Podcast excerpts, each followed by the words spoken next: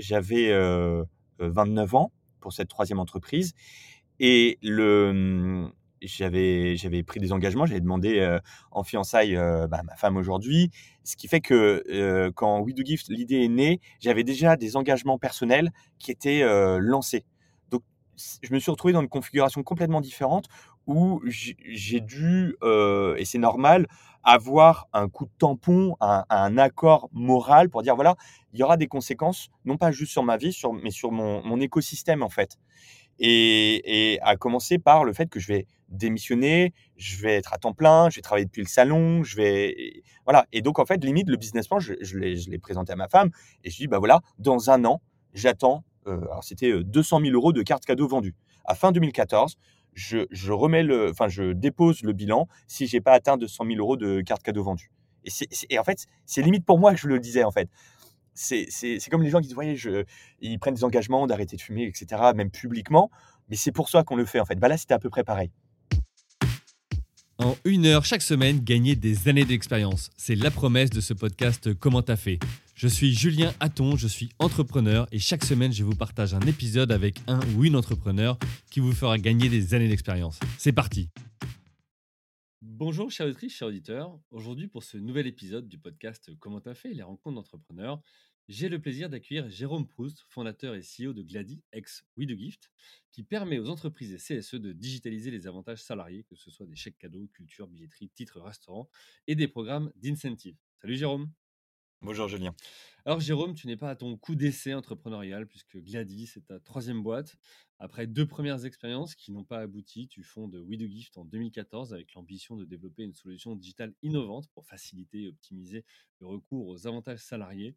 Après huit ans, tu connais une évolution puisque c'est Sodexo Pass France qui se rapproche de We Gift, donnant naissance à la nouvelle entité Glady qui compte aujourd'hui près de 400 collaborateurs, 30 000 entreprises et CSE clients pour 5 millions de Français bénéficiaires. Alors, tu nous expliqueras en détail ton parcours, ce qui t'a poussé à l'entrepreneuriat et comment tu es passé de postes plutôt commerciaux dans la banque ou les ESN à entrepreneur dans les avantages salariés. Ensemble, on va évoquer trois grandes thématiques dans cet épisode. La première, c'est comment tu as fait pour passer de commercial dans l'IT à entrepreneur dans les avantages salariés? Ensuite, on évoquera comment tu as fait pour gérer l'acquisition par un grand groupe. Et enfin, c'est quoi la suite pour ton entreprise et le plan. OK pour toi? Très clair. Alors, juste avant d'attaquer, Jérôme, instant promo, euh, c'est pour le podcast Comment t'as fait. Pour vous qui écoutez aujourd'hui, euh, rendez-vous sur le site commenttafait.fr pour vous inscrire à la newsletter et recevoir euh, en exclusivité les derniers épisodes et les conseils d'entrepreneurs. Pour ceux qui sont plus papier, rendez-vous sur les sites de la FNAC, Amazon ou Cultura ou chez vos libraires indépendants pour vous procurer le livre Comment t'as fait, qui est une synthèse des 80 premiers épisodes enregistrés depuis décembre 2020. C'en est fini pour l'instant promo. Jérôme, je te laisse te présenter de manière libre en 2-3 minutes avec tes propres mots. Merci Julien et enchanté. bonjour à tous. Donc moi je suis Jérôme Proust, j'ai 38 ans aujourd'hui en 2023 et comme tu disais Julien, j'ai créé deux entreprises tout en étant salarié pour mes huit premières années après le après l'école de commerce et ensuite depuis 2014 j'ai donc je suis à l'origine de We Do Gift qui est basé sur les chèques cadeaux dématérialisés et depuis 2021 avec un nouvel actionnaire majoritaire, à savoir euh, Sodexo Pass France, euh, avec un deal qui est euh, effectivement assez original. Merci pour cette, présentation. Alors, une question que je pose à tout le monde avant d'entrer dans, dans, le vif du sujet, c'est pourquoi à la base We Do Gift? D'où vient ce nom Et du coup, je l'extrapole à pourquoi Glady aujourd'hui? Euh, We Do Gift, bah, euh, c'était euh, pas mon fort. Je suis pas quelqu'un du marketing. Euh, J'avais pas de, beaucoup d'argent pour trouver euh, un nom de société. je savais que j'allais rentrer sur le marché des, des, des, des cartes cadeaux. cartes cadeaux dans le marché français, c'est les, les, comités d'entreprise, les, les, les, marchés de, on va dire les, récompenses pour animer des réseaux de distribution, tout ça. Donc à peu près un peu plus de 2 milliards d'euros en France par an. Et, et en fait, c'était une porte d'entrée pour pour euh, viser quelque chose de beaucoup plus grand avec d'autres produits, euh, les titres au restaurant qu'on a développés par la suite, euh, des solutions de gestion, des sites internet. Donc en fait, ça, ce que j'aimais bien dans cette nomenclature, ça faisait We Do Gift, We Do Food pour les titres au restaurant, We Do Site pour les sites internet, We Do Gestion pour les solutions de gestion. En vrai, c'est peut-être pas la meilleure idée, mais ça faisait un peu We Do pour tout avec du recul. Mais sur le moment, j'ai trouvé ça plutôt bien. Et, et puis les noms de domaine étaient disponibles. Donc voilà, c'était à peu près une demi-heure de réflexion pour trouver un nom. Ouais, et t'as pas pas eu de problème à ce moment-là? Parce que WeDo, alors tu as deux O dedans, mais en termes de sonorité, ça peut ressembler peut-être à d'autres noms, marques déjà déposées, mais ça n'a pas été le cas? Non, non, non. Alors, c'est vrai que j'ai j'avais pas d'avocats, qui ont fait, heu, des recherches d'antériorité, heu, au niveau, France, mais évidemment aussi au niveau européen et tout ça. Donc, non, en vrai, c'est c'est quand tu es entrepreneur, au début, tu fais, en mode, au plus vite, avec, un niveau de risque, qui doit être acceptable et tu sais que tu t'exposes. Donc oui, c'était un compromis qui était, qui était, heu, qui était abordable. Donc, heu, c'est évidemment qu'il y avait des frottements avec d'autres marques, comme tu je pensais qu'il y avait, je crois qu'il y avait une radio qui existe encore, c'est We Do Biz, euh, qui est une radio justement sur le thème de l'entrepreneuriat haute.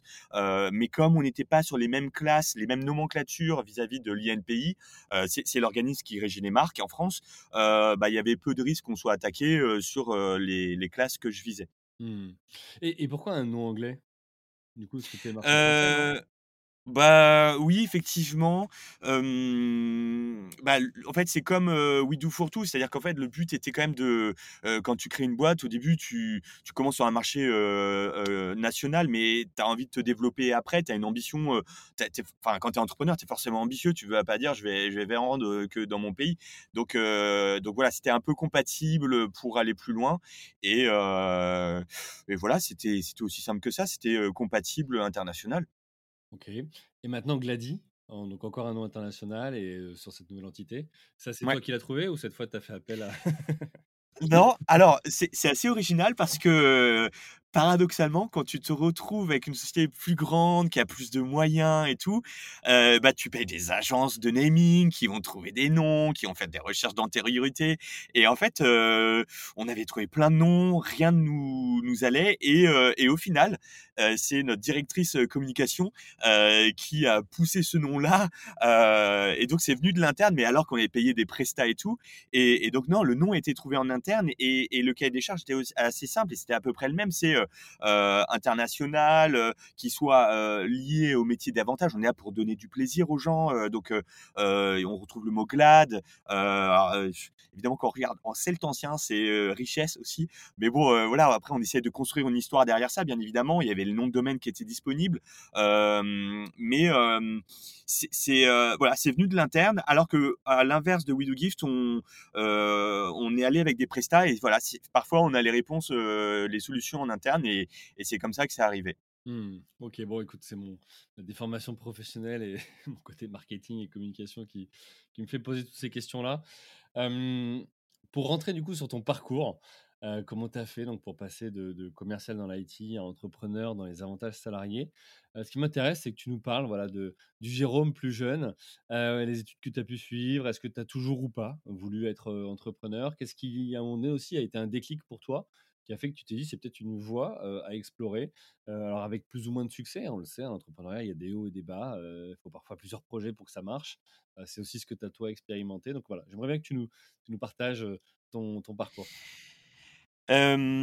bah, en fait, pour faire simple, quand j'étais très jeune, alors ça fait vraiment causette de dire ça, mais c'est c'était enfin, j'ai eu une enfance, très heureuse. C'est, j'ai, à 500 mètres de chez moi, j'avais mes grands-parents, qui étaient agriculteurs, donc maraîchers, qui vendaient sur le marché, à des coopératives et donc j'étais, j'allais souvent les aider. Je passais mes mes vacances, scolaires à donc c'est quoi? C'est cueillir des framboises, c'est, cueillir les cerises début juin, conduire le tracteur du du grand-père et tout ça. Donc moi, j'ai pris beaucoup de plaisir à les vendre aussi sur le marché.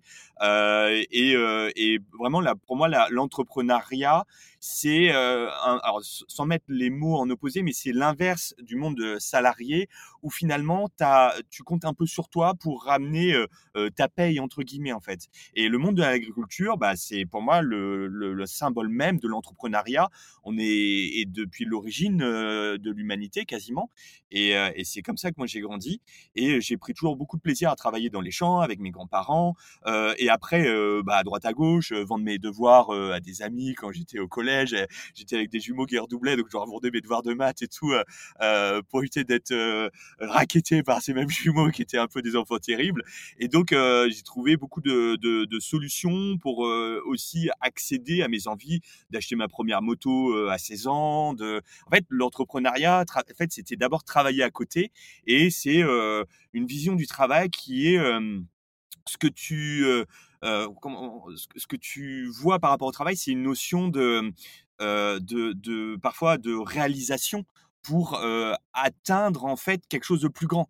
Mmh donc pour moi, c'était acheter ma moto, payer mon BAFA, partir en vacances, m'acheter ma première bagnole qui était un Kangoo et voilà, c'était, c'était ça en fait le pour moi le monde du travail, avant d'être, salarié. Quand j'étais donc j'ai fait un bac S, j'ai fait, voilà, j'étais drivé pour faire maths sup, maths avec option latin et tout ça et finalement, j'ai complètement switché, pour être, dans un IUT de gestion, dans une voie très professionnalisante pour, être expert comptable. Parce que pour moi, c'était aussi le meilleur rapport, revenu temps de travail, en fait. Ah, parce que j'allais te poser la question, pourquoi tu as switché? Donc toi, tu t'étais dit: «Tiens, OK, par rapport au au temps J'ai investi, qu'est-ce qui, est le mieux rémunéré?» ouais, c bah, en fait, je suis très très tôt rentré dans le monde du travail.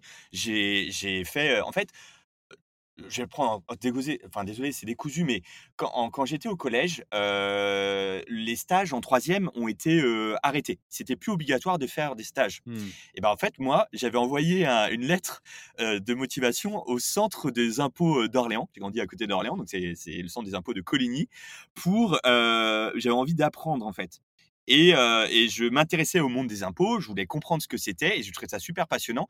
Et donc j'ai pu rejoindre le service du cadastre. Et donc j'ai pendant une semaine, ça m'a marqué. J'ai arrivé je suis arrivé le lundi matin et en fait, heu, on avait des photos d'hélicoptères qui passaient au-dessus des maisons, heu, dans le Loiret et heu et donc on avait un brief et ensuite des inspecteurs du cadastre allaient donc heu, plutôt dans sur du foncier, regarder les piscines qui étaient pas Ouais, déclarées, les les granges, jardin, les les Ouais, exactement, les les les jardins qui étaient faits en dur avec une dalle béton. Et heu et je me souviens à un moment donné, on rentre donc on était, dans en Sologne, on on va voir donc un un un agriculteur et pour une grange qui était pas déclarée. Et donc personne sonnait, le mec était dans les champs et tout et on est d'un coup, il y a les chiens qui nous sautent, quoi, qui courent vers nous et on escalade la clôture pour de se faire mordre et on fait appel à la gendarmerie ou et donc pour moi, c'est jamais mal vécu, c'est, heu, c'est toujours une expérience où tu apprends le monde du travail et donc, je me retrouve dans une voie scientifique jusqu'au bac. Et en fait, je me dis, mais non, en fait, j'ai pas envie d'être ingénieur. Euh, j'ai envie tout de suite de travailler et de faire un truc autour des maths, des sciences, et donc la comptabilité, j'aimais bien. Et, euh, finalement, j'ai rejoint un IUT en, GEA, donc gestion des entreprises et des administrations. Et, euh, finalement, pendant mon IUT, j'ai euh, vachement aimé. euh, Enfin, on avait une vie associative qui était très dynamique. Et, voilà quoi, c'est faire la fête et et j'ai aimé le campus et donc je me suis retrouvé plutôt en école de commerce derrière quoi, pour être, très donc clair. le campus de la Source. Exactement, Orléans-la-Source, exact tu connais? Bah, oui, oui, je suis d'Orléans à la base. Donc oui, Exactement, le je vois bien. d'Orléans-la-Source. OK, Et hem, donc, heu, voilà, donc après une école de commerce et heu, j'ai fait un master entrepreneur derrière. J'ai fait un stage en Chine, dans l'import-export. En Chine, j'ai vu plein de gens en scooter électrique et je me suis dit: «Beh, en fait, c'est trop stylé, le scooter électrique». On est en 2008. J'étais avec un pote, là-bas à Shanghai et on se dit: «Mais mais en fait, il y a un vrai une vraie opportunité, non pas écologique, mais de de de coût de l'essence qui» voilà, il y avait une vraie, heu heu, une vraie opportunité pour dire: «Bah, l'électricité, ça a de l'avenir» et heu, on s'est mis à importer des scooters électriques. C'était vraiment ça ma première expérience avec un pote. donc ça, OK, ça, c'était ta première expérience, entrepreneuriale. Avant ça, tu as parlé de tes, grands-parents agriculteurs, mais tes Oui. parents, ils ils toi, tu baignais dans un milieu entrepreneurial ou pas du tout? Pas du tout. Ouais. Pas du tout, heu, pas du tout. En fait, le ma mère était, heu, secrétaire dans une caisse de retraite par répartition. Mmh Heu, j'avais fait un mois, d'été bosser comme, beaucoup d'étudiants, là-bas, à classer des fiches, qui étaient pas du tout numérisées, dans les années 2000 et heu, mon père était, heu, donc heu, dans l'industrie, plutôt chaud-froid sur le les grosses industries. En revanche, effectivement, lui-même a racheté une entreprise, derrière, et s'est mis à son compte, mais c'était après, à la limite que moi j'ai déjà créé mon 1 entreprise donc mais ça s'est fait comme ça donc oui, dans la famille, on est plusieurs à avoir franchi le pas, ouais. Mmh et alors cette première expérience entrepreneuriale que tu fais avec un pote, c'est, pendant tes études? Tu même pas Juste après. ah, En fait, c'est lié au ouais, juste après. Ouais, tout à fait. Et là, Juste après lances, ils te te disent quoi tes parents? Parce que s'ils sont pas de l'entrepreneuriat au départ, tu as plusieurs types je de ai pas dit. Je leur ai pas dit, heu, tout non, en vrai, parce qu'on a mis, à l'époque, on avait mis 10 000 €, donc heu, on a commencé à travailler. En fait, on faisait ça en même temps qu'être salarié. Mmh. Donc donc en fait, c'était un peu, notre vie cachée. On prenait, soirée, week-end, nos vacances étaient dé dédiées à ça. Quand on a récupéré nos premiers scooters qui venaient de Chine, on allait au Havre, on a posé des jours, on s'est mis à les distribuer. Enfin, c'était, enfin, c'est pas qu'on était, on voulait le cacher, mais en fait, ce qui est difficile dans l'entrepreneuriat, parfois, c'est aussi le jugement des autres, heu, des proches et cetera et heu et là, on voulait c'est toujours une forme de pression sociale Mmh. et là, ça s'est fait très naturellement. Donc après, on l'a pas caché, on l'a dit, heu, mais mais après, et et c'était, non, c'était pas un c'était pas un point de passage d'avoir le l'aval de la famille, quoi, par exemple. Mmh. Et tu as appris quoi de cette expérience-là? Parce que ça a marché, pas marché, qu'est-ce que qu'est-ce que ça donne? C'est, alors sur le coup, hem, la première re heu, apprentissage, c'est la notion de time to market.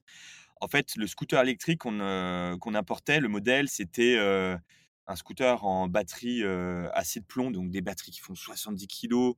On n'était pas sur du lithium, donc beaucoup trop tôt en termes de technologie, qui n'était pas développée, qui n'était pas accessible et donc voilà. Mais après évidemment, il faut du recul parce qu'au début, tu es dedans et tu as le nez un peu dans dans le caca et tu vois pas, heu, enfin, il faut des années parfois pour, heu, pour apprendre de ses échecs. C'est pas, on trouve pas ça sous le sabot d'un cheval, quoi. Et heu et en fait, on a on a vu que ça décollait pas, on a vu que c'était compliqué de revendre nos scooters et donc on est revenu, enfin, on a continué nos activités professionnelles et et avec ce même associé, on s'est dit: «Mais en fait, attends, il y a une autre idée de boîte». Donc là, on est genre, heu, 2 ans après, en Donc 2010 là, les compères, vous et allez heu rattaquer ensemble? et ouais, ouais, on remet le couvert comme on dit et là, c'était un mélange de Tricant, donc c'était une application, où en fait, on est en 2010, hein. Facebook qui est arrivé en France 2007 à peu 2007, près, ouais. Mmh. 2008 donc nous, on utilise le Facebook Connect avec l'import des groupes pour faire une gestion financière de tes groupes Facebook avec on cadrait, qui à qui tu dois de l'argent quand tu es en EVJF, EGG, coloc, copine, copain et tout ça et heu et après un système de cagnotage pour ensuite solder tes dépenses. Donc c'est comme Tricant avec un du litchi pour, heu, pour mettre ta carte bleue et dépenser. Mmh. Voilà et là, juste à ce moment-là, heu, Litchi lève, heu, 2 000 000 en 2010, ce qui est juste énorme Ouais, à l'époque, ouais. Ouais, c'est rien, c'est juste une série A et encore, mais à l'époque, c'était énorme et et donc on galère, on avait 500 utilisateurs actifs à peu près et et on se dit: «Putain, Litchi, c'est en train de se développer, on va pas réussir à se positionner, ils vont tout de suite à la cible». Eux, nous nous, on avait un un chemin détouré, donc on on step back à peu près, heu, 1 an et demi après. On fait un beau Mmh. produit, mais mais comme on n'est pas à temps plein, pas de budget market haute, on lève pas. Donc j'ai dit: «Ouais, OK, on step back, heu, et 1 là, an et demi après». essayé de lever ou ou pas du tout? Non, mais non, parce que la levée, moi, j'ai jamais été alors il faut lever, je suis pas un anti-levée, mais je suis plutôt un adepte du bootstrap, c'est-à-dire, Mmh. heu, en vrai, déjà, la technologie était accessible. Faire un site internet, en vrai, ça coûte que dalle. Faire une application mobile, aujourd'hui, il y avait pas le no-code. Aujourd'hui, Mmh. c'est encore plus facile. Donc, j'avais déjà en tête de tu lèves, tu vends ton capital, ça veut dire que tu t'appauvris, en fait. Mmh. Donc tant que tu peux éviter de vendre ton capital, en vrai, on s'était concentré à avoir un beau produit, un MVP et à à rentrer des premiers utilisateurs actifs. C'était ça qui comptait. Mmh. C'était ça. Et et à ce moment-là, tu te dis, tu as essayé de revendre peut-être la techno ou ta base d'utilisateurs ou autre à à des litchis ou? Avec du recul, c'est ce qu'on aurait dû faire parce que on avait remis 10 000 € dans la boîte, donc j'étais à 20 000 €, heu heu, derrière avec l'emprunt étudiant en plus par-dessus. Donc heu, voilà, c'est après sur les fonctions commerciales, j'étais pas à plaindre en termes de rémunération. Mais heu, mais ouais, c'est c'est en fait, je me retrouvais à avoir un rythme de vie où j'ai des potes qui avaient organisé leur mariage, avaient, heu, avaient eu pour certains les premiers gosses, avaient payé des vacances, genre, incroyables et en fait, il y a un décrochage un peu social en fait, Mmh. heu et tu es pas très disponible pour faire toutes les soirées, pour partir en week-end ou autre. Tu es avec ta copine, mais tu es pas non plus là donc donc voilà, donc non, le focus c'était de re revenir à une vie sociale et de tourner la page. Oui, avec du recul, on aurait dû au moins récupérer la tech et la revendre et cetera. Mais mais encore une fois en 2010, c'est aujourd'hui, c'est peut-être plus facile, il y a même des plateformes qui sont là pour ça. Mais mais c'était trop coûteux, limite, heu, de de se dédier à ça et on voulait passer à autre chose, quoi, Ouais, ça s'est énormément développé parce qu'il y a plein de sites qui existent et heu et qui ont, heu, du trafic ou un chiffre d'affaires généré de manière récurrente ou pas d'ailleurs, mais voilà et qu'on peut racheter pour quelques milliers ou dizaines de milliers d'euros. C'était beaucoup moins courant avant et les banques aussi suivaient moins donc maintenant c'est plus démocratisé et peut-être que ce serait plus simple, aujourd'hui si tu étais dans la même situation. Quand tu avais fait ce projet-là, tu étais encore salarié donc c'était un side project pour toi encore? Exactement, tout à fait. Est-ce qu'avec le recul, tu te dis, alors c'est peut-être une question orientée, mais que, c'est aussi parce que tu étais pas à 100% dessus ou pas, que ça s'est pas développé comme tu voulais? Ah bah, il y a il y a plusieurs raisons, déjà mon associé était avait quitté Paris pour Genève, donc déjà de suite quand tu es plus dans un cadre réunion physique, là on parle pas de full remoto, c'est avec Mmh. un associé, c'est déjà beaucoup plus compliqué et et clairement tu as raison, c'est que il y a c'est une telle énergie de créer une entreprise et encore une plus grande énergie parfois pour faire face à des obstacles, une résilience énorme, pour avoir tes premiers clients et cetera que, bien sûr qu'il faut être à temps plein les side projects à côté, c'est sympa quand tu fais du dropshipping, mais là, c'était pas l'ambition. Mmh. C'est beaucoup plus grand que ça. On n'était pas dans la la souvent les side projects, j'entends souvent la tu sais, la semaine de 4 heu, de de 4 heures où, on on peut dire qu'avec des armées de freelance à côté et cetera, on peut arriver. Mais c'était pas, on voulait faire quelque chose de beau, on voulait faire quelque chose qui dure dans le temps et c'est pour ça qu'au moment de We Do Gift, la première leçon, heu, liée à mes 2 expériences, c'était justement, faut que je prenne le risque jusqu'au bout. Tu prends jamais de risque en réalité, tu mets de l'argent, mais tu as toujours des flux mensuels en fait. Tu es pas en danger en réalité. Mmh. OK, donc là, tu fais ces apprentissages-là, donc tu es encore salarié, tu es passé par, par la banque, par, les ESN, et là, après, tu te dis: «OK, j'ai quelque chose, c'est ma troisième expérience entre entrepreneuriale, j'y vais, j'y vais à fond, donc j'arrête le salariat». C'est quoi ton contexte à ce moment-là? Tu t'associes ou pas justement encore avec ton pote? Enfin voilà, explique-nous le contexte à ce moment-là. Alors il y a eu plusieurs choses, et effectivement là j'ai été, très fier de cette idée, peut-être plus fortement, confiant dans dans le business plan et j'en ai même parlé à ma mère dès le début, et j'ai eu le coup de tampon de ma femme en disant: «OK». En fait, quand tu crées une entreprise, j'avais, heu heu, 29 ans pour cette troisième entreprise et le, mmh, j'avais j'avais pris des engagements, j'avais demandé, en fiançailles, bah, ma femme aujourd'hui. Ce qui fait que, quand We Do Gift, l'idée est née, j'avais déjà des engagements personnels qui étaient, lancés. Mmh. Donc je me suis retrouvé dans une configuration complètement différente où j'ai dû, et c'est normal, avoir un coup de tampon, un un accord moral pour dire: «Voilà, il y aura des conséquences, non pas juste sur ma vie, sur mais sur mon mon écosystème, en fait». Et et à commencer par le fait que je vais démissionner, je vais être à temps plein, je vais travailler depuis le salon, je vais voilà et donc en fait, limite le business plan, je je l'ai présenté à ma femme et je lui dis: «Bah, voilà, dans un an, j'attends», alors c'était, heu, 200 000 € de cartes cadeaux vendues. À fin 2014, je je remets le enfin, je dépose le bilan si j'ai pas atteint 200 000 € de cartes cadeaux vendues et Mmh. et en fait, c'est limite pour moi que je le disais, en fait. C'est comme les gens qui disent: «Ouais, je» ils prennent des engagements d'arrêter de fumer et cetera, même publiquement, mais c'est pour ça qu'on le fait, en fait. Bah, là, c'était à peu près pareil. C'est intéressant ce que tu dis parce qu'il y y a plusieurs notions derrière et et et pour nos auditrices et auditeurs qui se poseraient la question, tu vois, de se lancer, il y a il y a quel est le le momentum où tu te lances? C'est-à-dire, bah, est-ce que, tu vois, moi, la première boîte que j'ai créée, 23 ans, pas de pas de foyer, pas de responsabilité, donc à la limite, tu te plantes, c'est ton problème. Là, effectivement, maintenant, c'est plus compliqué avec, avec un environnement différent. Il y a ça, il y a aussi le sujet de dire parfois, certains se lancent sans trop savoir ce que c'est que l'entrepreneuriat et sans se fixer d'objectifs. Alors, encore une fois, entre poser un business plan et un business model et, six mois après, ça a probablement complètement changé parce que, parce que la réalité du marché fait que.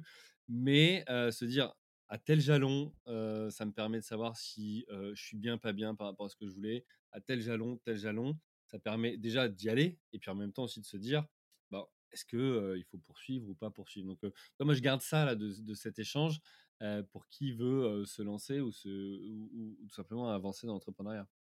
Il faut le partager. Ce jalon-là, c'est trop facile parfois pour certaines personnes de se de s'écrire un objectif dans un fichier Excel, mais d'avoir 167 versions Hmm. réactualisées, reforecast.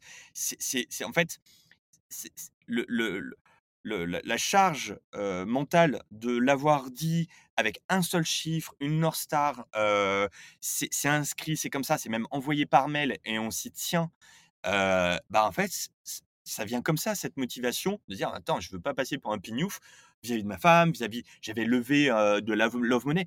En fait, là, pour le coup, je me suis dit: «Cette fois-ci, j'y vais seul, en solo» et j'ai mis, ma mère en tant qu'actionnaire, mon beau-frère, ma femme, mes potes, mon beau-père, heu, donc limite on en parlait, heu, bah, à Noël on en parlait quoi. C'est c'est c'est: «Tu en es où? Qu'est-ce qui se passe?» enfin, c'était un board, heu, matin et soir avec ma femme.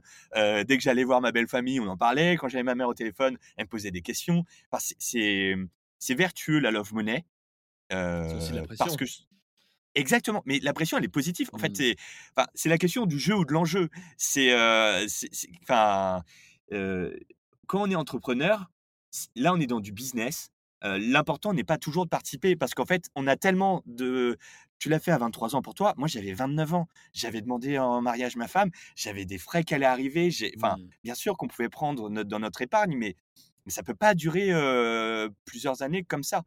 En fait, aujourd'hui, on le voit avec les liquidités, revendre une boîte à un industriel, faire une introduction en bourse, enfin, aujourd'hui, le robinet, il est quasiment fermé. Donc il faut être vraiment parmi le meilleur, mais c'est le tier one et le tier one du tier one, en fait. C'est pour ça que c'est faut avoir conscience que faut pas être à la légère, faut pas se mentir à soi-même et faut prendre des engagements vis-à-vis de son entourage. C'est bien de faire revenir, dans son board, dans son equity, des proches.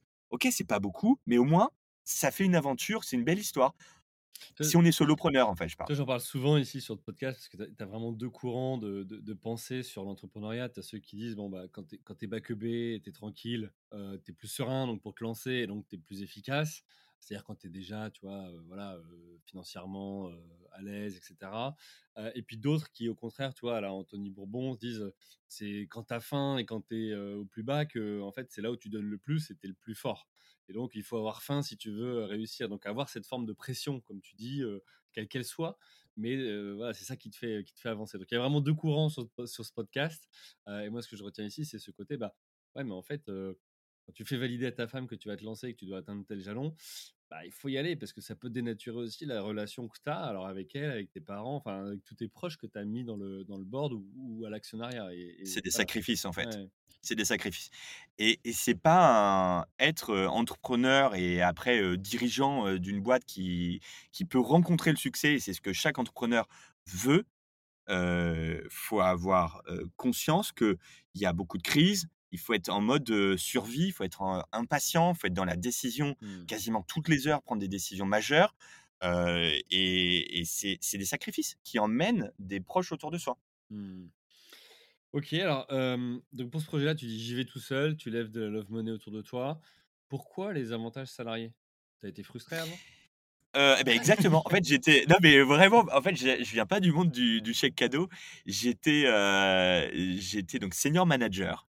Donc, j'avais, à peu près 70 consultants qui bossaient pour moi sur des plateaux, on était dans l'industrie du ferroviaire ou de l'énergie et en fait, j'avais récupéré sur un de mes plateaux un chef de projet qui était lui-même élu du CE et donc voilà, on parle des chèques cadeaux qu'on a distribués. Alors c'était pas Sodexo, c'est une autre marque et donc voilà, je découvre, mais vraiment naïvement, un enfant de 8 ans que, il avait tout payé. Donc on était 8000 salariés, hein, quand même, hein, donc gérait 8000 salariés à l'époque, et donc heu, 45 € fois, heu, 8000 salariés, je vous laisse faire le calcul et que s'il y avait du perdu périmé, heu, ben, il il il n'avait aucune traçabilité. Je me disais: «Mais le code barre dessus, il sert à quoi?» il me dit: «Non, non, c'est chez le marchand, j'en sais rien». Je dis: «Mais tu as aucun dashboard, tu as rien». Alors que pour moi, dans ma tête, c'était son argent à lui, en fait. Mmh. Il le donne aux salariés, mais c'est pas consommé. En fait, je vais trouver ça une forme d'injustice et un modèle de rente pour les émetteurs qui, heu, qui était, heu, une énorme faille et et une capacité à rentrer dans ce marché. On s'en fiche de la dématérialisation. La dématérialisation n'était pas un un en 2013, hein, n'était pas le sujet sur la table. Mmh. Par contre, le modèle économique était dérangeant et c'est comme ça que, heu, qu'est né We Do Gift, heu, réellement. Donc là, tu as creusé, tu as fait une étude de marché ou, bah, comment ça s'est passé pour que tu te dises, entre, bon, j'ai vu ce pain point et de là à créer une boîte, il y a un pas quand même? Exactement. Bah, j'ai fait plusieurs choses. J'ai fait, des sondages, j'avais questionné, heu, 200, heu heu, élus et même, bénéficiaires, des salariés qui avaient des chèques cadeaux Et aussi, il se trouve que, heu, 2 ans et demi auparavant, il y a eu une introduction en bourse avec un spin-off, avec un des principaux concurrents de Glady aujourd'hui et en fait, ils avaient tout détaillé dans le rapport de gestion, le modèle économique, les marges, les revenus financiers, tout ça, ils avaient tout dit. Je pense que la com comme ils venaient de s'introduire en bourse, en fait, Ils avaient en pas le choix, 2010 ils devaient être publics. Ouais, ils ont dû être publics, mais je pense qu'ils ont un peu oversharé, beaucoup d'informations et et et je me dis: «Bah, ouais, en fait, c'est vrai, il y a du perdu périmé, il y a de la marge chez les marchands, il y a des revenus financiers, mais c'est il y a y du BFR pu négatif». aurait pu voir ça, mais se dire: «Mais ils sont déjà tellement haut ou loin que comment tu veux les concurrencer?» et toi, ça t'a pas fait peur, tu t'es dit: «J'y vais». Alors c'est vrai que, pour être entrepreneur, faut accepter, il faut aimer en fait le risque. Ça doit être une forme de drogue aussi. Attention, il ne s'agit pas d'être irresponsable, il ne s'agit pas de prendre des risques pour mettre en danger l'entreprise. Aujourd'hui, il y en a plusieurs, hein, informatique, data, ce qu'on veut, heu, propriété intellectuelle et tout. Mais il faut quand même aimer cette dose de risque et d'une certaine façon, parfois un peu joueur comme, au poker, avec toujours ces calculs de probabilité en même temps. Un arbre de décision qui est: «OK, je perds là, mais ou peut-être en plusieurs bandes» et faut pas avoir peur. Aujourd'hui, on l'a vu, moi, il y a un truc qui m'a marqué, c'est Lehman Brothers. La disparition de Lehman Brothers, balayée comme ça en 2008. J'étais je sortais d'études, j'étais stagiaire de fin d'études Mmh. et j'étais là en mode: «Je vais pas être embauché en CDI, ça va être l'enfer, dans 2 mois je termine mon stage» et en en septembre 2008, je vois le truc, je dis: «Mais en fait, les grandes boîtes peuvent disparaître demain» et en fait, ce qui pouvait inquiéter aujourd'hui le commun des mortels, moi je dis: «Mais en fait non, même les gros ils ont leurs problèmes, ils ont leur inertie et je voyais avec la tech l'émergence de, heu, on parle de disruptif, mais c'est simplement la capacité à mettre sur le marché des produits rapidement, avec des modèles économiques différents, c'est ça disruption. Et et la tech, le digital, le monde du web, bah, en fait, c'est une opportunité pour, heu, les entrepreneurs. OK, bah, écoute, super. Merci Jérôme. Heu, on a fini avec cette première partie, heu, j'aurais encore plein de questions, mais mais on va avancer sur, heu, sur, heu, sur We Do Gift et donc l'acquisition, par Sodexo Pass France et et la naissance, de Glady. Dans ce chapitre-là ce chapitre-là, pardon, ce que j'aimerais qu'on évoque, c'est, comment tu as fait pour gérer l'acquisition par un grand groupe? Alors We Do Gift avait 8 ans, tu aurais pu peut-être continuer ton chemin tout seul. À un moment donné, voilà, arrive ce cette, cette op opération de rapprochement, en tout cas cette, ces échanges. Est-ce que c'est toi qui l'as provoqué? C'est eux qui sont venus à toi? Et puis après, bah, comment ça se passe? Parce que des montages, il en existe plein, et en même temps, bah, heu, 2 cultures d'entreprise qui se regroupent, des équipes, voilà, il peut il y a tout un tas de challenges, hein, dans ce type de, de rapprochement. Alors plusieurs choses, le avec, donc Dimitri, mon numéro 2, heu, 1 salarié, qui qui nous a rejoints, hem, on est arrivé en fin 2020 avec une lecture assez simple, c'est que le marché commence à avoir beaucoup d'émergence de nouveaux entrepreneurs aussi sur notre propre marché. Mmh on savait qu'il y allait une phase de de consolidation. On on était face notamment à une, heu, licorne, décacorne, ce qu'on veut, mais en tout cas à une société très, dynamique, au moins pour lever des fonds et donc heu, il fallait qu'on trouve un positionnement parce qu'on allait être entre des acteurs historiques et des sociétés extrêmement bien capitalisées, plus de 300 millions d'euros de levée. Heu, donc voilà, on avait un un choix qui était soit on levait Heu et on restructurait notre table de capitalisation avec des actionnaires historiques qui étaient on a levé en tout, heu, 550 000 €, hein, Mmh. juste pour poser les ordres de grandeur. Même pas 1 000 000 Donc € au de levée en c'est tout. pas énorme au regard de ce qui se fait aujourd'hui sur les marchés. Non.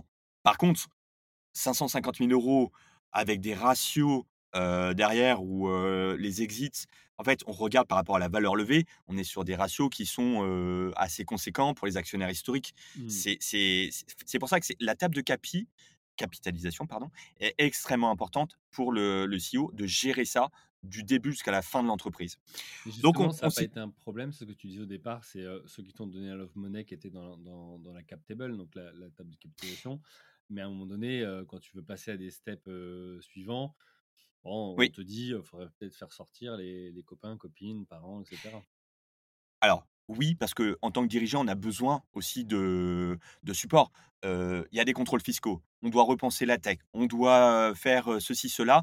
On doit, enfin, on était 170 à l'époque, en 2021, au moment où Sodexo est arrivé et Ils ils sont la la heu, désolé, c'est pas un cours de macroéconomie, mais on se retrouvait avec des masses monétaires en circulation qui étaient énormes et heu et on savait que ça allait pas durer. Heu, voilà, il y avait, le le tous les financements pour, les prêts covid et que le en fait, le robinet allait se fermer. Mmh. Donc si on ne prenait pas maintenant la vague pour faire un exit avec un industriel et être le premier majeur en termes de start-up à bouger avec un industriel, Demain, une introduction en bourse, re relevée et cetera, en 2022, en 2023, en 2025 et cetera, ça va être extrêmement com compliqué. Je pense que la deuxième moitié, heu, qui va nous rapprocher des années 2030 vont être extrêmement tendues en termes de financement et refinancement. Et donc la lecture avec Dimitri, même les actionnaires minoritaires, c'était: «Les gars, franchement, trop bien l'aventure We Do Gift, rien à dire sur les KPI, belle aventure humaine, il y a rien à dire. Par contre, c'est le moment d'appuyer sur le bouton. Vous faites un dual track, on vous laisse le choix de soit vous restructurez la table de capi avec un LBO, Mmh soit vous parlez avec un industriel.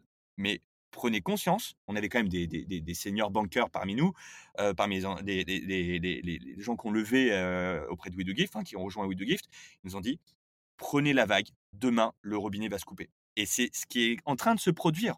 C'est arrivé finalement quasiment deux ans après, mais c'est en train de se produire. nez parce que, mmh, ça a été aussi, accéléré par, la crise du covid et cetera et puis là, aujourd'hui, ce qui se passe avec les guerres, le contexte, Brexit, enfin voilà, la globalité.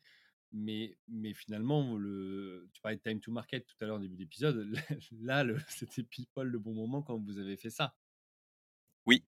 On le voit, il y a des introductions en bourse qui sont retardées parce que les boîtes sont belles, mais les conditions de marché sont pourries. Mmh. Heu, il y a des des boîtes qui n'arrivent pas à se refinancer.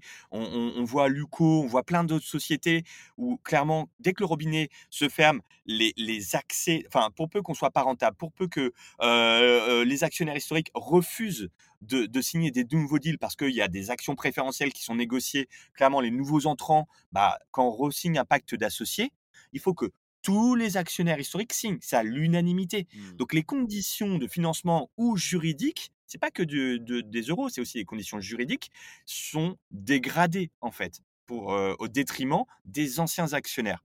Et c'était ça la crainte des actionnaires historiques de Widow de dire: «Les gars, vous avez Sodexo qui vous a fait une propale, le deal industriel qui est de reprendre les activités cadeaux, il est beau, heu, la propale est belle, heu, c'est le moment d'y aller. C'est le moment d'y aller. Donc ne faites pas un LBO, honnêtement, vous allez vous mordre les doigts. Mmh et c'est Sodexo qui est venu vers vous? Oui, bah, on donné, discutait, en vrai, on discute et Sodexo a eu l'intelligence dès 2020, en réalité, dès la crise Covid, heu, de nous contacter, de me contacter, d'échanger avec la direction générale. On ne le cache pas, on l'a dit à nos salariés, les salariés de Sodexo, tout ça. On avait envisagé des partenariats stratégiques et à un moment donné, quand on a mis une banque d'affaires chez nous pour faire ce dual track, c'est-à-dire LBO ou cession, heu, bah, j'ai rappelé Sodexo parce qu'on discutait tous les mois quasiment Ah ensemble. vous avez, missionné une banque d'affaires qui vous a étudié les 2 heu, pistes et oui, votre préférence s'est portée sur un rapprochement avec un un un industriel, en tout cas un grand groupe de votre bien sûr, Mmh. bien sûr. OK et vous avez discuté qu'avec eux ou il y avait d'autres personnes intéressées ou Il y avait, oh, on a on appelle ça des coffee meetings, on en a fait, quasiment plus de 20. Mmh. On avait beaucoup de lettres d'intention, des belles propales également, pour lever, restructurer, refinancer. Mais là où nos associés, nos actionnaires historiques et financiers, nous ont dit: «Mais les gars, si vous levez maintenant» on, vraiment chaque entrepreneur doit prendre conscience de quelque chose, c'est qu'on accepte 10 000 000 de levée c'est 10 millions d'euros. Il y a un tic-tac à horizon 4 à 7 ans pour en rendre 20, 30, 40. Parce qu'en fait, on est sur du capital risque. Mmh. On n'est pas une société au CAC 40. On n'est pas là pour rendre des coupons de 5 euros sur des obligations ou des actions. On est là pour faire des x2, x3, x4. Et quand on regarde la timeline et ce que je disais par rapport aux années tr- 2030 qui vont arriver, on parle des enjeux climatiques, on parle de les guerres, tout ça, clairement, on n'aurait jamais enfin moi je le sais aujourd'hui, ça ça aurait été extrêmement compliqué de rendre l'argent avec ces ratios qu'ils attendaient. Au ça sera ça aurait été au détriment des fondateurs. Mmh. De fondateurs parce qu'en fait, j'ai mis des gens autour de moi, heu, parmi les salariés qui, pour moi, à mes yeux, sont aussi, heu, des managers, entrepreneurs. Mmh. OK donc vous vous tombez d'accord avec, Sodexo et là, alors, ils auraient pu, bah, racheter We Do Gift et garder le nom We Do Gift, ils auraient pu vous intégrer chez Sodexo et que tout le monde passe, Sodexo. Vous créez une nouvelle entité, Glady. Pourquoi? Comment ça s'est fait? Quel est l'intérêt, en fait, pour, ce projet? Oui. Bah, là où Sodexo a eu, énormément d'intelligence business et M&A, c'est qu'il y a plusieurs il y a plusieurs paramètres importants. C'est que c'est un deal, déjà, sur plusieurs années. Souvent des boîtes, elles sont rachetées et tu as 1 an et ensuite l'entrepreneur, il dégage. Évidemment, malheureusement, l'équipe people aussi avec parce qu'eux, ils viennent pour, pour suivre une équipe, une ambiance et cetera et ça change fondamentalement. Sodexo nous a dit: «On veut rien casser, vous continuez à faire ce que vous faites, et vous allez prendre du temps» et c'est ce temps-là qui, moi, de mon côté et également, bah, les dirigeants de de de Glady aujourd'hui, on a accepté parce que c'est super enrichissant. C'est-à-dire que tu commences entrepreneur et aujourd'hui tu deviens dirigeant, tu deviens directrice d'une équipe qui est 3 fois plus grande qu'aujourd'hui, enfin que précédemment, que 2020 et on est face à des challenges, mais c'est en vrai, c'est beau, c'est intellectuellement, c'est riche, à condition d'aimer le challenge, de vouloir apprendre et cetera et humainement aussi. Donc voilà, c'est un deal sur le temps long. C'est un deal aussi où ils nous ont transféré les activités cadeaux.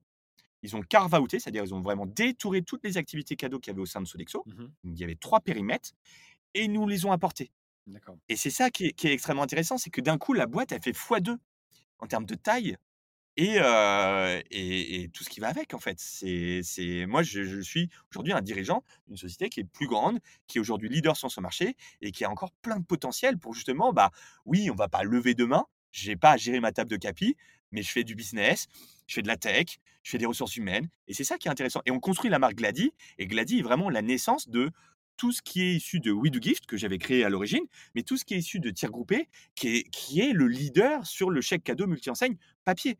Donc derrière, moi, mon enjeu aujourd'hui, c'est travailler le mix produit, la transition entre, bah, l'activité historique papier avec toutes les contraintes autour du papier et la modernisation avec la dématérialisation et des clients qui sont entre les 2. Mmh.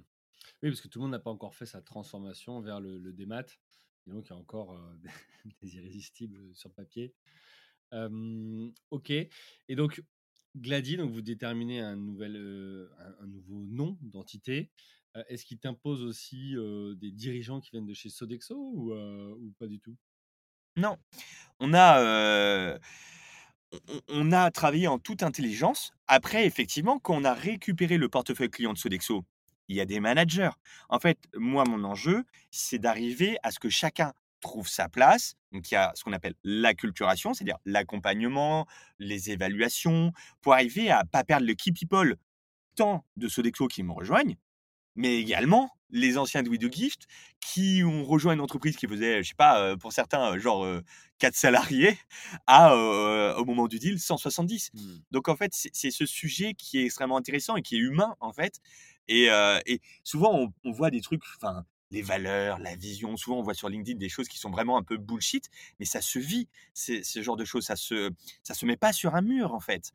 C'est des choses à traverser. Alors justement, comment tu fais, tu sais, on dit souvent qu'un nouveau dirigeant, il a, heu, 100 jours, pour, s'intégrer, en tout cas pour d'abord observer avant de commencer à réellement parler et mettre en place des choses.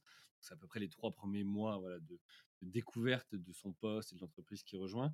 Toi, tu as fait comment à ce moment-là pour l'annoncer aux collaborateurs des 2 côtés? Pour, heu est-ce que tu as eu un événement fédérateur? Est-ce que tu as communiqué dessus?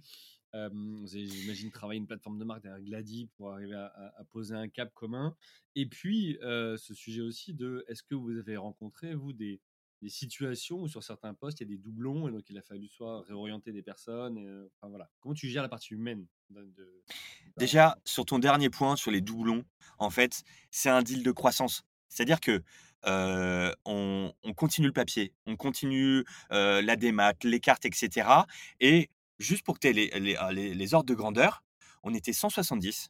Sodexo est arrivé avec une centaine de salariés et mmh, aujourd'hui, on a créé 134 postes. mmh, Donc, il y a pas de sujet de, heu, on paie pas les bonus, on frise les salaires, au contraire, on a fait des super harmonisations de salaires.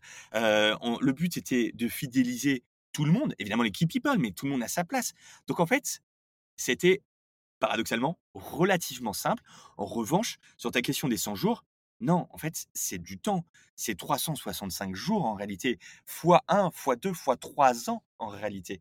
C'est c'est un temps long. En fait, la conduite du changement, le premier truc, c'est du temps. C'est Mmh. juste du temps.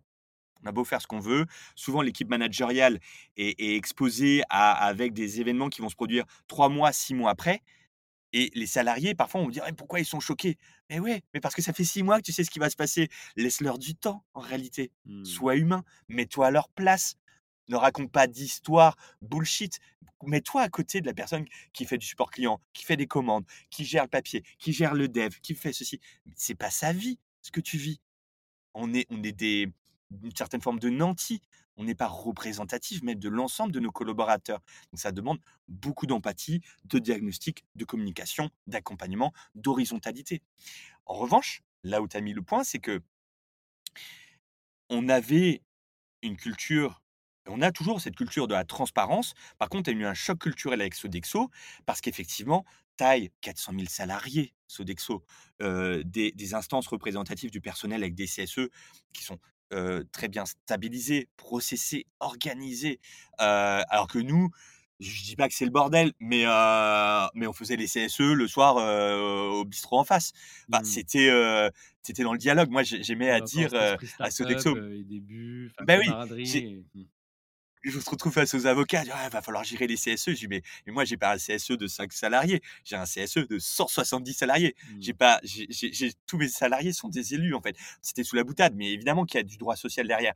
Mais heu, mais ouais, on a on a avec la strate managériale, on a, on a tout simplement, bah, heu, on s'est mis sur une péniche un soir, heu, avant le signing pour dire: «Voilà ce qui va se passer». Ils sa tous les salariés savaient qu'on était en dual track. Déjà de base, Mmh. Heu, nos agendas sont publics dans la boîte et on a dit avec Dimitri, heu, on va avoir des rendez-vous privés maintenant parce qu'on est sous NDA et en vrai, on va quand Mmh. même respecter nos engagements contractuels. Donc voilà, c'est des choses qui ont, heu, voilà, pour pour désamorcer ça, on est voilà, on va vous dire la vérité, on est en train de restructurer la table de capi. Finalement, ça ça a été en deal industriel, donc on on est on s'est foutu sur une péniche. Tout de suite, quand on a un verre, avec des petites bulles, Ça ou sans alcool, ça aide, heu, mais voilà, c'est comme ça que ça s'est fait. Aujourd'hui à 400 salariés, c'est plus comme ça, on va pas se mentir, on est obligé de passer et c'est normal par, le CSE, par Sodexo aussi et cetera, mais on garde tout quand même cette forme de communication et cette proximité. Alors ça fait quoi aujourd'hui un DG d'une boîte de 400, heu, personnes au quotidien? C'est quoi ton quotidien? C'est, il est, à 3 niveaux. C'est toujours un DG, visionnaire pour, apporter des enjeux stratégiques là on doit investir en réalité. C'est quoi nos priorités? Mmh. C'est un DG, RH aussi parce qu'en fait, il faut continuer à dialoguer, à avoir cette proximité, même si j'ai beaucoup de réunions ou autres, il faut, s'adresser aux salariés et c'est un DG Sodexo parce que j'ai un actionnaire majoritaire qui a la boîte elle est cotée, elle fait 20 000 000 € de chiffre d'affaires donc eh eh, il y a besoin de reporting, il y a besoin de mettre plus de process pour remonter de l'information beaucoup plus rapidement et donc c'est un DG organisateur d'information pour Sodexo, mais ça fait du bien aussi pour nous en réalité. Donc donc c'est un DG qui est plus, plus mature, moins entrepreneur, mais qui apprend aussi, donc très fier de ses équipes et et encore beaucoup de taf, heu, sur des sujets que je dois m'améliorer. Ouais, parce qu'on on dit toujours, il y a une différence entre être, entrepreneur plutôt créateur au départ, qui donne l'impulsion, qui a la vision et cetera. Puis à partir d'une certaine taille, tu dois trouver un DG ou toi devenir DG, c'est-à-dire, chef d'entreprise et auquel cas là, tu rentres plus dans du pilotage, peu moins cette partie, peut-être voilà, vision, stratégie long terme et autres.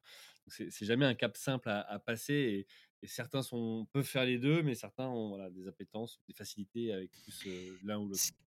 Ce qui est important sur ce cette taille de boîte, c'est, de pas avoir des paroles en l'air. C'est-à-dire d'être toujours ancré dans la réalité opérationnelle. Quand il y a un problème sur un service technique, sur une application qui lâche, quand il y a un problème sur un grand compte, quand il y a un sujet sur un appel d'offres, il faut prendre son téléphone et faire du lobbying. C'est quelqu'un qui partage et qui est pas hors sol et c'est ça la difficulté, c'est à chaque fois de me ramener sur, les vrais enjeux de la boîte et pas aller trop loin dans la vision parce qu'en réalité, c'est un gros paquebot maintenant, heu, Glady, hein.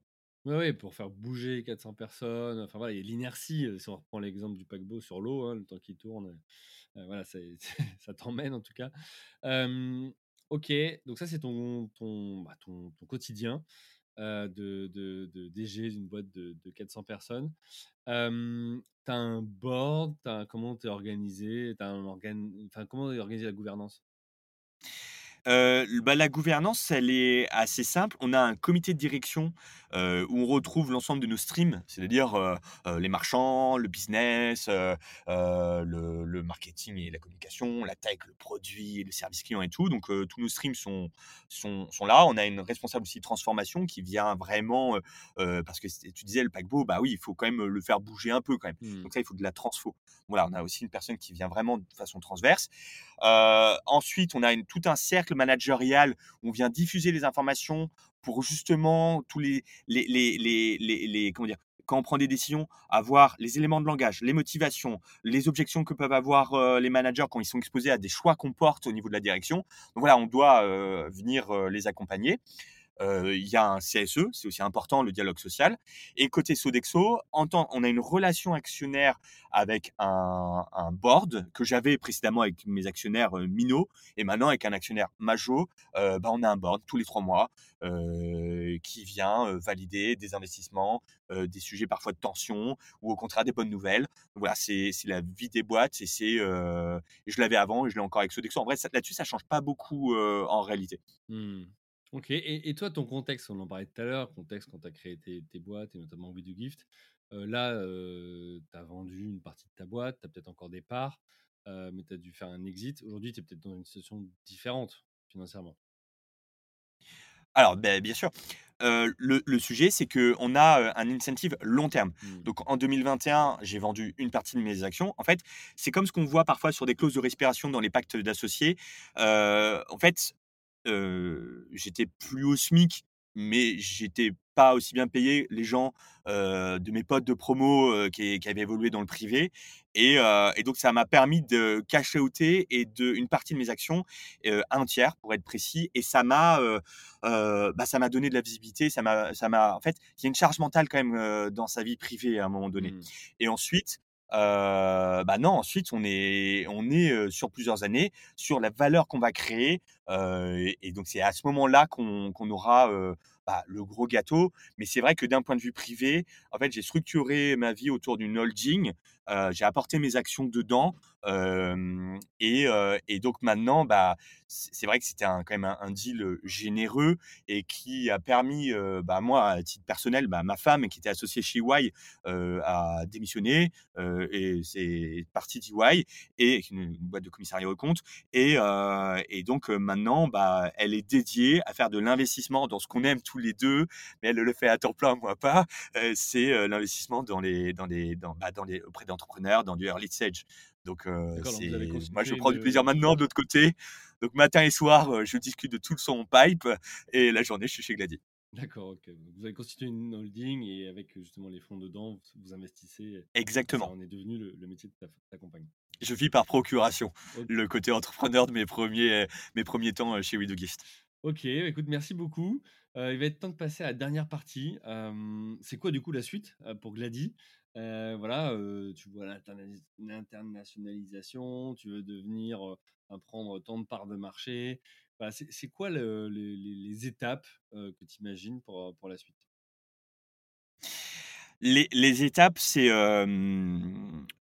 ce qui nous anime, c'est l'ambition et de faire des comme des artistes, en fait, des des belles choses. Enfin, un peu comme des œuvres d'art, des beaux tableaux, des belles sculptures, heu, de l'ingénierie sur les ouvrages civils. C'est ça, en fait, c'est une forme de, mmh, de faire des choses bien et donc il faut consolider, il faut améliorer, en fait. Moi, je suis vraiment drivé par on appelle ça l'operating model, mais faire quelque chose de de laisser un bel héritage après moi, en fait. Mmh. C'est vraiment mon driver. Je veux qu'on se souvienne de Glady, de moi, de mais c'est aussi le cas de Dimitri Haut et quelque chose dans lequel les gars, ils étaient investis jusqu'au bout. Ils ont, heu, ils ont une vision long terme, ils ont fait des ils ont une belle réussite. Donc ce qu'on veut, c'est évidemment, on parle de prendre part des marchés, on parle d'éclater la concurrence, on parle de ça me fait marrer et on prend le but, c'est de rigoler, en fait et heu et ça, c'est voilà, on est un peu des enfin Enfin, je dis en parce qu'en fait, ça enfin, vraiment, on est dans une situation qui est très agréable et c'est et et et on a tous les outils pour, heu, réussir. Notre pire ennemi, en fait, c'est nous-mêmes. Notre Mmh. pire ennemi aujourd'hui, c'est de que la que que enfin, il faut qu'on réussisse et c'est c'est fait, mais il faut qu'on aille encore plus loin. Il faut que ça se matérialise maintenant par des parts de marché et c'est cet animateur en interne d'améliorer nos process, d'améliorer notre recrutement, de fidéliser l'équipe people, de de de de mettre en prod des beaux produits, d'avoir, heu heu, d'améliorer notre notre collaboration avec Sodexo et heu et et c'est ça le c'est ça notre driver et à Sodexo aussi, c'est de d'éclater la concurrence, Et en termes de tout. modèle économique, vous, vous avez du récurrent, j'imagine? C'est hyper confortable. Alors oui et non, parce que, sur alors sur le chèque cadeau, tous les ans, en fait, on repart de zéro. En réalité, avec les. CSE, c'est très rare quand on est sur des engagements, uniquement sur le chèque cadeau. En revanche, on a développé des produits, autour de solutions de site internet, gestion compta, pour justement verrouiller, au-delà que ça soit des produits très profitables, notre notre philosophie, c'est de verrouiller sur plusieurs années nos clients. Mmh. Donc on l'a fait dans ce sens-là, heu et on gagne notre cœur de métier, c'est on gagne de l'argent quand le chèque cadeau est utilisé chez les marchands qui nous payent une commission d'apporteur d'affaires. Mmh. Donc c'est difficile quand on repart de zéro tous les ans où le le CSE dit: «Bah, voilà, on va refaire un appel d'offres». OK, Mmh. Donc on va dire voilà, on va vous faire un site internet, on va s'engager sur 4 ans et heu Mmh. heu, tout va bien se passer. Voilà, parce qu'on a fait le plus dur, on a fait la démat. Les mecs, ils ont tous un compte en ligne. Donc voilà, c'est le même identifiant, même mot de passe. On a créé cette symbiose entre nos produits et sur le titre restaurant, effectivement, c'est beaucoup plus facile d'avoir de la visibilité parce que les cartes, on les émet pour trois quatre ans, donc les RH signent pour trois quatre ans. Mais sur le cadeau, c'est beaucoup plus difficile que ça. C'est une force qu'on a développé de parler au CSE et d'avoir ce discours. C'est un marché spécial le CSE, c'est des élus, c'est le monde du syndicat, c'est le monde de de des relations sociales. Donc heu, quand on fait sur des salons, c'est particulier. Il faut créer du lien, il faut connaître les élus, il faut connaître leurs enjeux et ça, c'est notre force chez Glady de d'avoir cet état d'esprit état d'esprit pardon CSE et et voilà, c'est c'est cette grinta qu'on a et qui verrouille vraiment beaucoup de portes d'accès, heu, d'entrée à d'autres entrepreneurs qui voudraient rejoindre le monde, heu, du chèque cadeau CSE. Et alors, on parlait de prendre des parts de marché. il y a aussi potentiellement de la croissance externe et certains de tes concurrents qui vont être, heu, un peu mal, d'autres qui vont vouloir se rapprocher pour, voilà, peut-être profiter de cette belle expérience que vous avez avec Glady. Est-ce que ça fait partie de vos plans maintenant que vous avez peut-être des moyens aussi plus conséquents ou pas du tout? Alors, pour être honnête, au niveau de Glady, non. Tous nos investissements sont dédiés de façon, heu, native chez Do Gift et encore plus avec Sodexo, de façon organique. Mmh. On capitalise sur nos développements, on fait des partenariats stratégiques s'il le faut, mais on capitalise en interne. En revanche, Sodexo est en train de refondre complètement son, sa gouvernance et ses métiers. Il il il s'appelle Sodexo et en France, on les connaît plutôt pour la restauration collective et en réalité, ils sont en train d'émanciper, toute l'activité bénéfice, donc les avantages salariés, avec une nouvelle entité qui existait. Elle s'appelait BRS pour Benefits Reward Services et maintenant elle s'appelle Pluxee. Et donc cette, ce spin-off, ce ce ce détachement des activités bénéfices, c'est à peu près 5 000 salariés dans le monde, Mmh donc rien à voir avec les 400 000 de Sodexo, pour justement alléger les process. Alors 5 000 ça paraît beaucoup, mais c'est rien à l'échelle de Sodexo. globale, On a des process ben oui, on a des process à la taille de Sodexo et donc là, on a une vraie opportunité et je m'adresse notamment, bah, aux entrepreneurs qui demain créent, des entreprises dans ce giron-là, parce que Sodexo justement, ils veulent se doter, grâce à ce spin-off, d'une vraie veille en termes de M&A, de JV potentiellement, dans l'ensemble des avantages les les salariés. joint ventures pour ceux qui nous écoutent. Oui, pardon, des joint ventures, oui, désolé Non, mais et c'est aussi mon rôle, voilà, de parfois de de parce que tout le monde ne connaît pas ces, heu, ces fonctionnements. OK, donc c'est plus clair pour, voilà, voir, un peu l'avenir et le plan. Tu as d'autres choses à ajouter sur le futur? l'ambition? Non, je moi, tant que je prends du plaisir, tant que j'ai la confiance des gens pour, heu, mon mandat, heu, c'est important de prendre du plaisir, même quand on est entrepreneur. En vrai, heu, depuis le day one jusqu'à demain, une, session partielle ou totale, en fait, il faut se sentir à sa place et rester soi-même et ça n'empêche pas de se mettre des coups de pied aux fesses, mais mais voilà, faut faut être heureux, la vie elle est courte, on vit 700 000 heures en moyenne, donc heu, faut faut se sentir bien. Certains l'ont fait avec les années, toi tu fais à l'heure. Ah c'est hem, C'est 80 ans en moyenne, heu, 700 000 ça fait ouais 80-81 ans je crois à peu près. Ce qui est déjà vieux en réalité, hein. Ouais, c'est déjà une belle espérance. Ouais. OK et bah, écoute, il va être temps de conclure. Une, il me reste 2 questions à te poser. La 1re c'est, ça veut dire quoi du coup pour toi entreprendre ou être entrepreneur? Heu, entrepreneur, c'est, heu, stricto sensu, c'est, heu, je crée une entreprise, je suis dirigeant d'une personne morale. Entreprendre, on peut entreprendre, dans une association, dans des syndicats, dans une vie personnelle. Un mariage, c'est d'une certaine façon de prise de risque et d'entreprendre un projet collectif à 2, mais pour moi, c'est entreprendre. Entrepreneur, en revanche, c'est s'acheter des problèmes. S'acheter des problèmes, ouais, je garde je garde ça. Heu, non, mais on pense souvent que c'est, gagner en liberté, mais bon, oui, es Non, peut-être en liberté non, non, sur ton quotidien, comment tu t'organises, mais tu as la responsabilité de ton échec ou de ta réussite. Donc au final, je sais pas si tu y gagnes, réellement. Heu, encore une fois, c'est un ratio et c'est un équilibre à à trouver. OK, dernière, question, si tu avais un ou une entrepreneur à me conseiller, voilà, avec qui tu peux mettre en relation, heu, interviewer sur ce podcast, ce serait qui? Alors je suis assez peu connecté dans mon écosystème, donc j'ai j'ai pas de de nom comme ça. En revanche,